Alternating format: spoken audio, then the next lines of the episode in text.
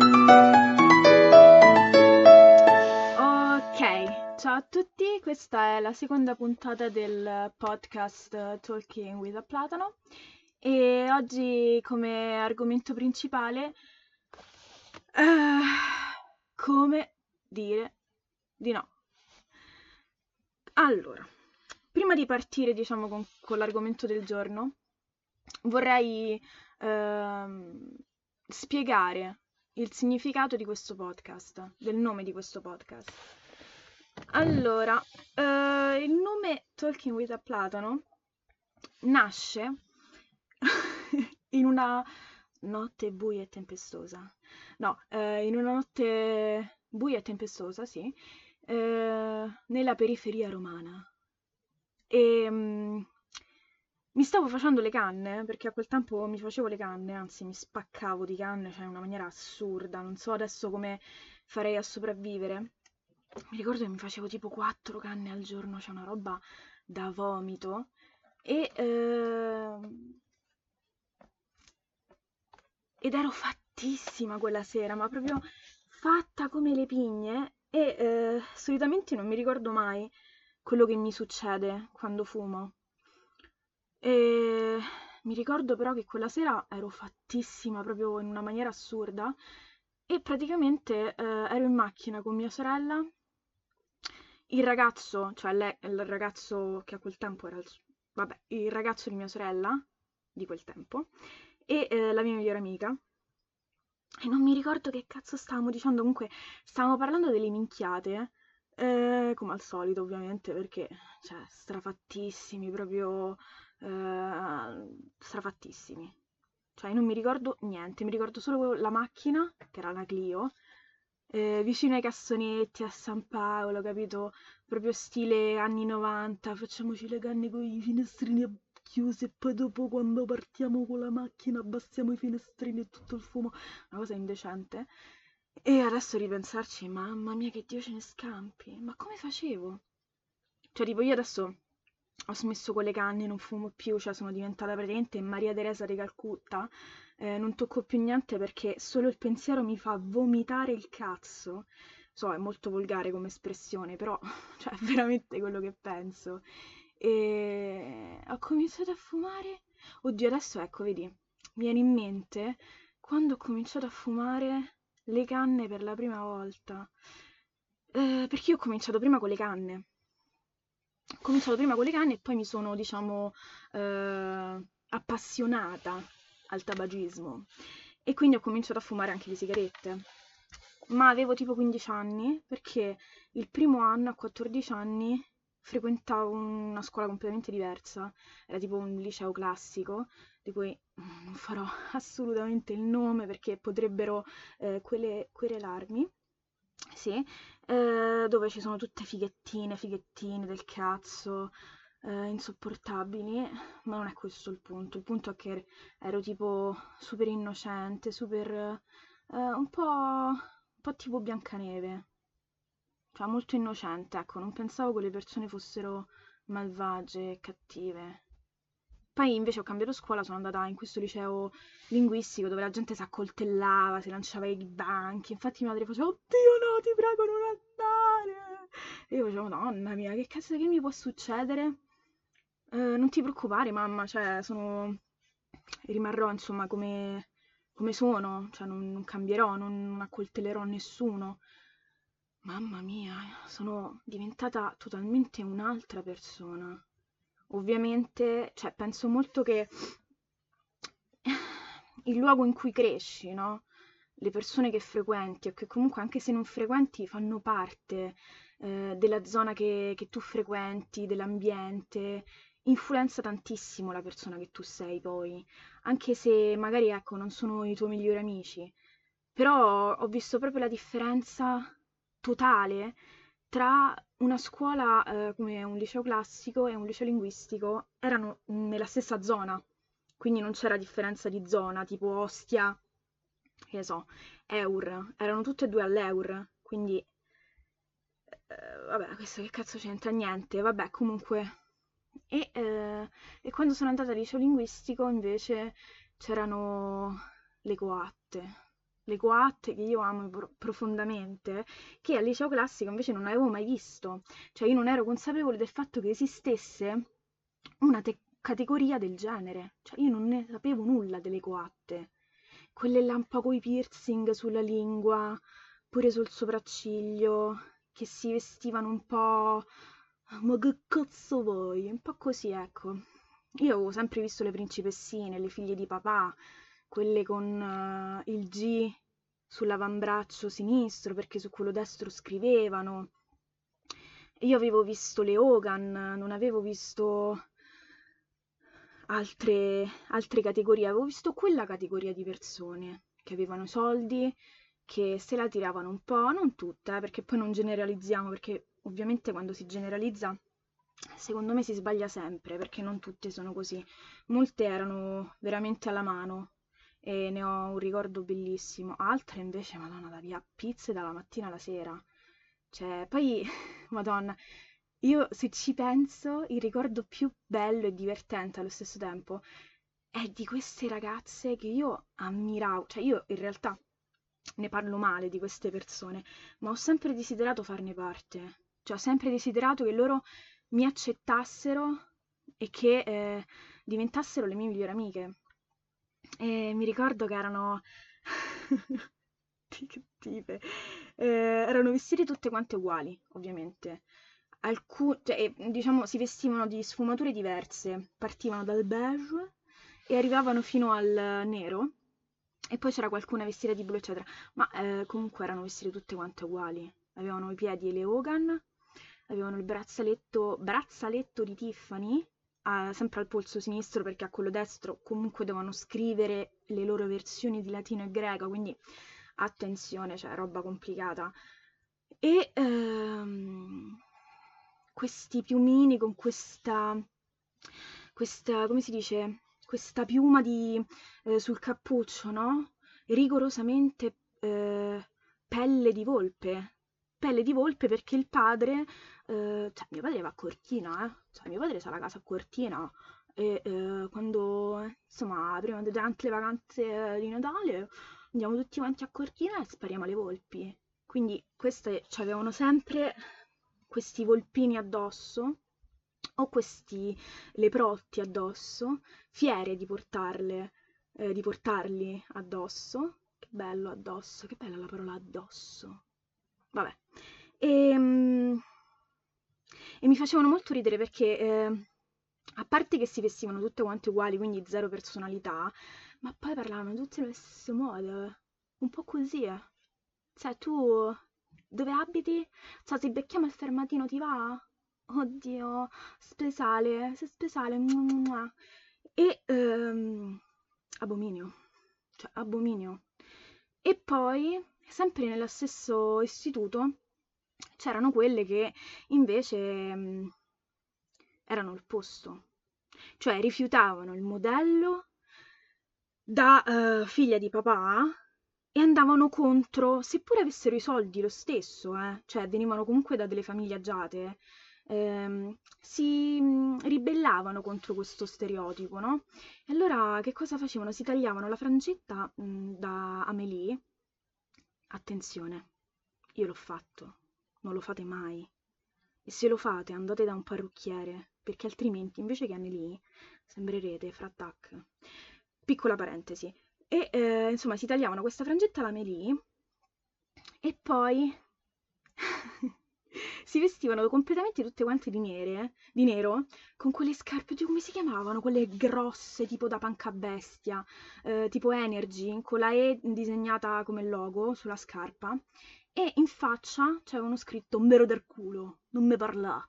Ed erano, uh, durante la ricreazione, erano sempre mh, isolate, cioè facevano, diciamo che il loro gruppo faceva, era di 3-4 barra ragazze, e, mh, e, squadravano continuamente male queste eh, figlie di papà, che per carità mi stavano sul cazzo anche a me, eh tuttora mi stanno sul cazzo perché alcune mh, le seguo su Instagram, altre ogni tanto le spizzo e sbircio a che punto della loro vita sono e mi fanno molto ridere. E... Ma insomma, non è che... Eh, perché le invidio profondamente. Le invidio per il loro stile di vita, perché non hanno preoccupazioni, cioè probabilmente ce l'hanno, però forse l'unica preoccupazione che hanno è dove vado in vacanza, cioè non come me, come cazzo risolvo l'assicurazione sanitaria. Madonna mia, che incubo, cioè ancora sto aspettando i fogli, non ce la farò mai, ce la faccio. Cioè... Vabbè, comunque, a parte questa grossa parentesi di eh, scassamento di coglioni, ehm, dicevo che eh, poi quando appunto c'erano queste categorie, no? Liceo classico. Quando invece mi sono spostata al liceo linguistico, ho scoperto una nuova categoria, la categoria delle coatte. E me ne sono innamorata perdutamente, perché le coatte, sebbene non conoscessero nessuna forma linguistica, diciamo, altolocata, no? Quindi si eh, esprimono eh, non con parole, ma con versi, un po' così parlano, e tu non capisci un cazzo di quello che dicono, a meno che eh, non passi del tempo con loro e il tuo orecchio si abitua, diciamo, alla frequenza sonorica. Non so se si dice così in termini scientifici, eh, ma piano piano ti abitui, capito, al suono, al sound e cominci a capire, cioè il tuo orecchio percepisce quel un po' così come linguaggio vero e proprio. E quando lo capisci te ne innamori, perché le coatte fondamentalmente sono delle, delle ragazze che fingono di essere dure, e eh, che non hanno sentimenti, no? che sono un po' coatte, che ti dicono quello che pensano eh, in modo schietto, in maniera senza peli sulla lingua. E questa è una cosa che mi ha, cioè, mi ha veramente fatto innamorare di questa categoria e quindi sono diventata anch'io una piccola coatta.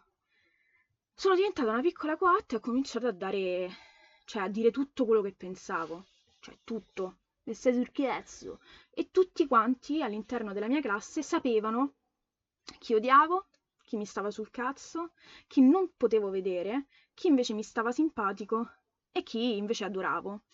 Perché diciamo che io non ho una via di mezzo, cioè per me non esiste, vabbè sì, poverino, cioè mi sta simpatico, mi sta simpatica, cioè io o odio profondamente, cioè al 100%, oppure amo alla follia, cioè adoro, ti adoro, ti sposo, eccetera. E eh, questa è una cosa sbagliata, eh? perché nella vita secondo me invece esistono sempre le mezze misure. Sto cercando di capire qual è la strada giusta per capire eh, qual è la, la, mia via di mezzo, perché secondo me è anche molto personale, cioè non è mm, assoluta, è molto relativa a seconda del soggetto. E, ma ci sto lavorando, prima o poi ci arriverò. E quindi stavo dicendo, ehm, quindi queste coatte, no, fingono di, di non avere sentimenti. E io per tutto, diciamo, per tutta la mia esistenza, dai 15 fino adesso, ho sempre finto di non avere dei sentimenti. Cioè, mi sono sempre, diciamo, eh, nascosta dietro i miei sentimenti, no? Perché volevo appartenere a questa, volevo appartenere a una categoria e siccome non potevo appartenere a quella dei figli di papà, perché, eh, perché no? Perché non mi rappresentava, perché non sono così, eh, e non mi rappresentava neanche eh, l'essere panca bestia. Eh, sono diventata coatta, sono diventata coatta perché comunque venivo da, eh, dalla periferia romana, perché comunque eh, la vacanza a Cortina non me la sono mai fatta e quindi eh, sentivo che la categoria delle coatte mi appartenesse di più, no? Soprattutto per questa cosa, perché riuscivano a nascondere i propri sentimenti in una maniera pazzesca, che io tuttora dico, ma perché devono fare le coatte? Cioè, perché sono così arrabbiate, no? E io ero arrabbiata quanto loro, eh, per tante cose. Ero arrabbiata con i miei genitori, ero arrabbiata con me stessa, ero arrabbiata con me stessa perché non ero... non lo so, perché mi sentivo un fallimento, perché ero stata bocciata e ero arrabbiata con i miei perché i miei si stavano separando, ero arrabbiata co- col mondo, volevo scappare, eh, litigavo tipo un giorno sì e l'altro pure con mia madre. Eh, era un disagio in realtà, cioè l'adolescenza è stata veramente un periodo di merda, veramente.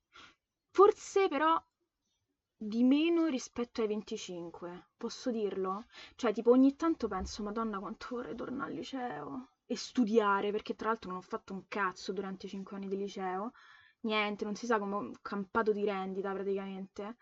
Ehm... E poi mi dico, Madonna, ma stai scherzando? Cioè, quelle dinamiche interne alla classe, cioè, odiose, odiose dinamiche di merda, i compiti, ma stiamo scherzando? Cioè, se io adesso mi metto al tavolo davanti a un libro, vomito, cioè, vomito se, metto, se devo mettermi a fare degli esercizi.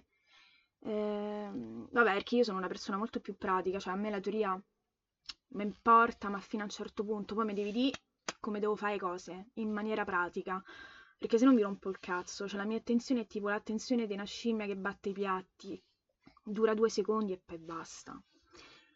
Ma a prescindere da questo argomento, no, che mi sembra abbastanza interessante, sì, ma fino a un certo punto, in realtà lo scopo di, di tutto questo discorso è perché, eh, che mi riallaccio anche a quello che ho detto lo, nello scorso episodio, è che ultimamente mi sento fragilissima.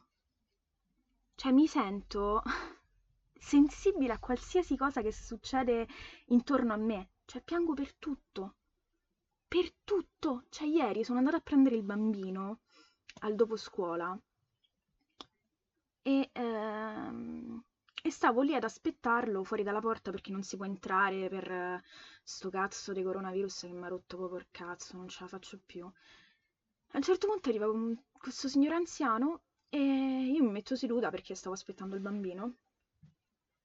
E esce fuori una bambina e tipo gli fa no, no, e tipo si abbracciano.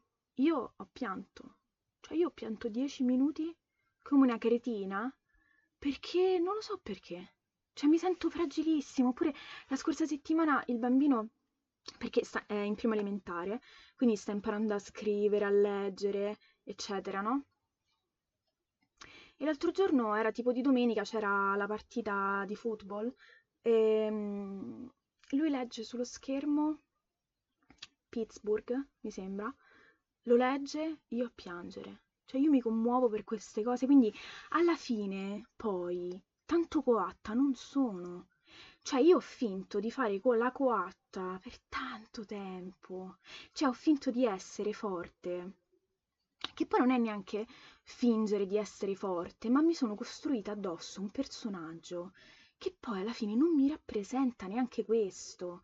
Perché sì, cioè, sono coatta, per carità, cioè, vengo dalla periferia romana del cazzo, però poi, cioè, capito, non sono coatta. Cioè, non sparerei mai a nessuno, capito? Cioè, non mi metterei mai le mani addosso con una persona, litigando. Cioè, non ho paura, mi faccio del male, cioè, non ce la faccio, dai. Cioè, mi menavo con le mie sorelle quando eravamo piccole, ma non sono quel tipo di pischella, capito, che mm, litiga con qualcuno e ti scrive oh, cioè, beccapoti sotto casa che te meno. Cioè, non ce la farei mai, cioè, mi, mi cago sotto, ma di che stiamo parlando? Quindi, mm, però mi fa ridere questa cosa che volevo fare la coatta. Mi fa molto ridere, mi fa pensare quanto in realtà quanto, quanto ci, ci costruiamo ehm, da soli, no? Ci facciamo dei film mentali su ciò che vogliamo essere, ciò che vogliamo che gli altri vedano in noi. Cioè io volevo, eh, volevo che gli altri vedessero in me forza, volevo che gli altri mi temessero. Non so perché. Perché forse avevo così tanto, cioè avevo subito così tanto eh, il giudizio, no? Ero così tanto fragile che avevo bisogno di dimostrare che invece ero forte. Quando in realtà, ripensandoci, non c'è niente di male adesso, cioè ora come ora, se ci rifletto, ovviamente non a quel tempo, a quel tempo ero invece sicurissima di quello che stavo facendo. Ehm... E mi piaceva che la gente mi rispettasse, cioè che mi vedesse come una persona che comunque era schietta, perché io lo sono sempre stata, cioè non ho mai finto di essere eh, sincera. Eh, però utilizzavo questo metodo alla coatta, che chiameremo alla coatta per semplificarlo, per ehm, essere più forte, quando in realtà se sei forte veramente, non hai bisogno di dimostrare che sei forte, semplicemente lo sei e basta. E, ma comunque tutto questo discorso eh, arriva al fatto che ultimamente mi, mi sono messa no, a pensare al fatto che io non so dire di no. Cioè, dopo tutta questa tiritera, no? Cioè, che so coatta, che faccio così, dico così, no? Poi alla fine non so dire di no. Cioè, mi sento una merda se dico di no. Se per esempio non mi va di fare una cosa, mi sento in colpa a non volerla fare e quindi dico sì, vabbè. E poi me la faccio andare bene. E invece no, cazzo! Perché mi faccio andare bene le cose che non mi vanno bene, porca puttana? Poi capito, realizzo che dico di sì a delle cose che non mi vanno bene e mi incazzo. Ma allora, cioè, che cazzo ti incazzi a fare? Cioè, se, mm, ovviamente parlo con me stessa perché io parlo tantissimo con me stessa. Cioè, sono pazza, lo so, sono pazza, sì. E, um, non capisco perché mi faccio andare bene le cose. Perché? Cosa c'è di sbagliato in me? Cioè, non c'è, secondo me non, alla fine, cioè razionalmente se ci penso non c'è niente di male, no? Se uno dice, oh, non me va di fare sta roba, punto, cioè non me caga il cazzo, no? Perché io cioè, apprezzo e ammiro le persone che sanno dire di no. Perché sono sincere, cioè secondo me c'è anche eh, una sincerità di fondo, no? Nel dirti, guarda, cioè non me va, non mi pia, cioè, mh, mm, te lo fai da sola, oppure non mi va, grazie. Io non riesco, cioè io mi sento profondamente in colpa per giorni interi e penso, Madonna mia, non gli ho detto di sì. E adesso? Poverina. E quindi che cosa faccio? Mi vesto da croce rossina e impongo a me stessa che devo dire sempre di sì. E invece no, cioè secondo me dire di no a volte è anche terapeutico. Perché dire sempre di sì, no? Essere troppo accondiscendente con le persone, a parte che la maggior parte della gente se ne approfitta, perché a quel punto non ti vede più come una persona, ma ti vede più come un mezzo, no? E quindi comincia a sfruttarti perché è naturale, cioè se tu dici sempre sì, sì, sì, sì, sì, la gente sa che tu gli devi sempre di sì.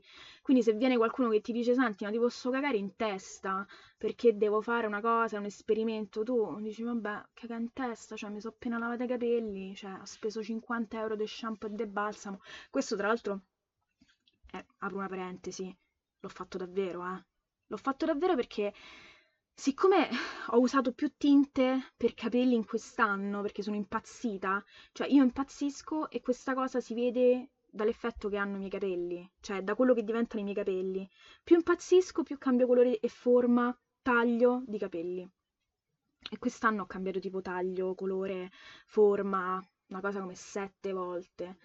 E quindi li ho bruciati, sono morti, praticamente sono dei pezzi di paglia attaccati con lo scotch Chissà se un giorno mi sveglierò e troverò la parrucca di capelli sul mm, cuscino, spero che non succeda mai, ma comunque eh, vediamo. Quindi ho dovuto spendere 50 euro totali, 20 tipo, vabbè adesso non mi ricordo il prezzo preciso, comunque un botto dei sordi, mortacci della grassasa de merda, cioè se, mi sta, se mai mi ascolterà la grassasa mi deve inviare i prodotti gratis ora, cioè anzi ieri mi li doveva inviare, ehm, se non funziona questa roba, cioè se non divento eh, con una chioma folta come un cavallo, mi incazzo, come una iena, anzi come un puma.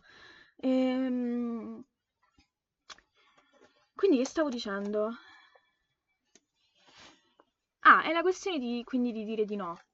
Mm, non so effettivamente come, quale sia il segreto per uh, imparare a dire di no. Io mm, mi sto mm, esercitando in questi giorni a farlo. Cioè voglio provare eh, a imparare a dire di no. Così, per sport. Cioè tipo a buffo, no? Qualcuno mi dice, ma un bicchiere d'acqua? No. Vediamo che succede. E eh, se anche voi eh, avete questo problema, facciamolo insieme, cioè cerchiamo di eh, dire di no più spesso cioè non sempre, non per tutte le cose, ovviamente dipende da quello che, eh, che vuoi fare, cioè se lo vuoi fare veramente dici di sì, se non lo vuoi fare no. Però vabbè, io eh, sono estremista, quindi ho bisogno di eh, cancellare il sì dalla mia testa e eh, cominciare a dire no. Quindi io da oggi, oggi che giorno è? Oggi che giorno è? Oggi è tipo 2 dicembre, madonna, 2 dicembre, non ce la faccio, oddio che ansia la vita. Vabbè, imparerò a dire di no. E non lo so, per il momento è tutto. Cioè, oggi mi sento di dire impariamo a dire di no a tutti, insieme, appassionatamente. Vediamo che succede. Magari la nostra vita migliora. Magari cominciamo a dare meno colpe agli altri, ma eh, cominciamo più a pensare a come può cambiare il nostro atteggiamento, cioè come possiamo migliorare noi, non tanto gli altri, perché tanto gli altri non cambiano, cioè se tu glielo dici, mm, deve partire da, da dentro di te, sì.